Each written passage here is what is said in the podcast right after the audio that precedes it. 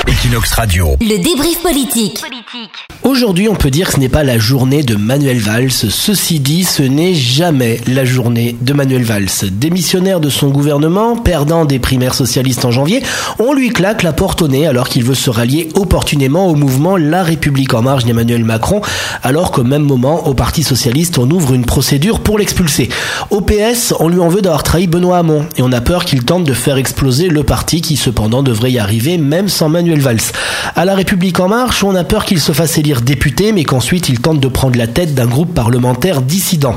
Ni socialiste, ni marcheur, ni droite, ni gauche, Valls pourrait se retrouver sans mandat parlementaire en juin prochain. Une solution pour Manuel Carlos Valls Galfetti serait de revenir à Barcelone, lui qui est originaire du quartier d'Horta.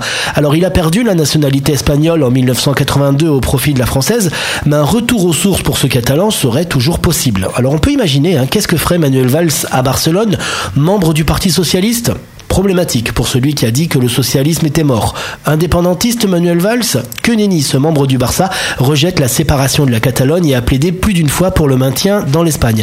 Finalement, Manuel Valls pourrait trouver sa place à Ciutadans, ce parti qui a fait campagne pour Emmanuel Macron et qui veut dépasser le clivage droite-gauche. Alors Manuel Valls ne peut pas se présenter au Parlement catalan car il est français, mais l'Europe, elle, est généreuse et permet à un Européen de se présenter dans la mairie de son choix dans tous les pays de l'Union.